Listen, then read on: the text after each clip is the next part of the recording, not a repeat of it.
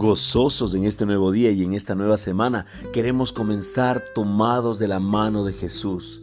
Queremos comenzar esta semana diferente, algo totalmente distinto de lo que normalmente hacemos. Les animo a todos los que me están escuchando, comencemos dando gracias a Dios por un día más, dando gracias al Señor porque Él nos regala la vida. Él nos regala el que todavía estemos respirando y el que todavía estemos alabando y adorando a nuestro Dios. Y la palabra del Señor nos dice en esta mañana en 1 Corintios 5, versículo 9, cuando les escribí anteriormente, les dije que no se relacionaran con personas que se encontraran en pecado sexual. La versión amplificada dice, les escribí en mi carta anterior que no se relacionen que no estrechen y habitualmente permanezcan con personas no castas, con personas impuras. Nosotros debemos aprender a escoger sabiamente a nuestros amigos. Las personas con las que usted se relaciona tienen mucha influencia en su vida espiritual.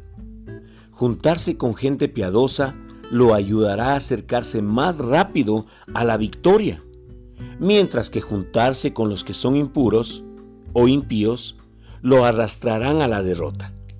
Por esa razón, la palabra de Dios menciona en algunas cosas acerca de los amigos. Las escrituras señalan que nos separemos del mundo, porque las malas compañías nos corromperán. Ahora, no estoy hablando de ministrar en el mundo o de ministrar a esas personas.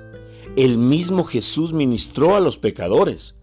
Usted debe mezclarse con ellos para predicarles y orar por ellos. A lo que me estoy refiriendo en esta mañana es a que las personas que usted escoge como amigos. Eso es un punto clave. Si usted quiere andar en las cosas del Señor, no escoja amigos que anden en las cosas del diablo. Personas que hablan y actúan impíamente, que no le dan a Dios ningún lugar en su vida, ellos lo harán caer. Al pasar el tiempo con ellos, usted se expone a la tentación. Llegará a estar tan familiarizado con el pecado que empezará a parecerle menos repulsivo. Tarde o temprano, usted caerá en ese pecado. Así que escoja sabiamente a sus amigos. Júntese con los de corazón limpio y los que invocan el nombre del Señor. Eso lo encontramos en 2 de Timoteo 2:22. Expóngase al amor y a la paz de ellos. Permita que la fe de la gente temerosa de Dios lo contagie y no la persona que no conoce de Dios. Es muy importante que tú necesitas ser de influencia para ellos y no ellos que te influyan a ti y te separen del propósito y de la visión que Dios te ha dado y del propósito que Él tiene contigo. Acompáñame a orar. En esta semana, Señor, queremos orar por sanidad en el área espiritual, en el área física y en, y en, el área económica, Señor, de cada una de las personas que nos están escuchando en verso a verso con la palabra. Señor, oramos porque tú eres, Señor, su proveedor en cada área de sus vidas, Señor. Oramos por oídos para oír y ojos para ver lo sobrenatural, Señor Jesús. Contáctanos, Señor, con personas, con amigos a los cuales, Señor, podamos influenciar con la palabra de Dios y no dejarnos ser influenciados por su manera de pensar. En el nombre de Cristo Jesús, Señor, yo declaro que todos los que estamos escuchando verso a verso con la palabra, podemos escuchar la voz de Dios y sabemos y tenemos discernimiento para poder separarnos de las personas que no son de influencia para mi vida y que no me están llevando a ser mejores cada día. En el nombre de Cristo Jesús, Señor, oramos porque Jesús nos une con personas que edifican nuestra vida, que nos hacen avanzar, que nos hacen llegar más lejos, que hacen que nuestra fe se estire porque estamos caminando en la misma carrera que es en Cristo Jesús. Oramos por fortaleza, por amor, por paz, por gozo, por paciencia, por compasión, por benignidad, por templanza, por bondad, Señor.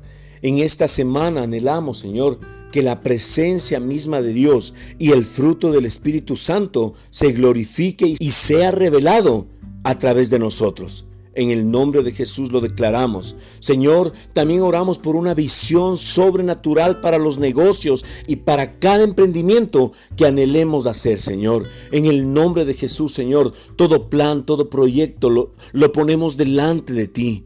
Y creemos, Señor, que no estamos solos, que el socio mayoritario eres tú.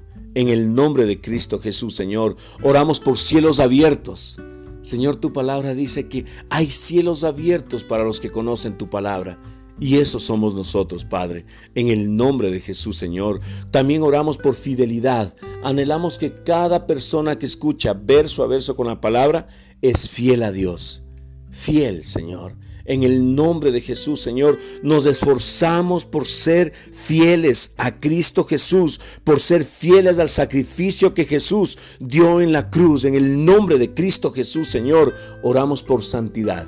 Danos una revelación clara de lo que es la santidad en la vida de cada uno de nosotros. En el nombre de Cristo Jesús, quita de nosotros todo pensamiento persuasivo.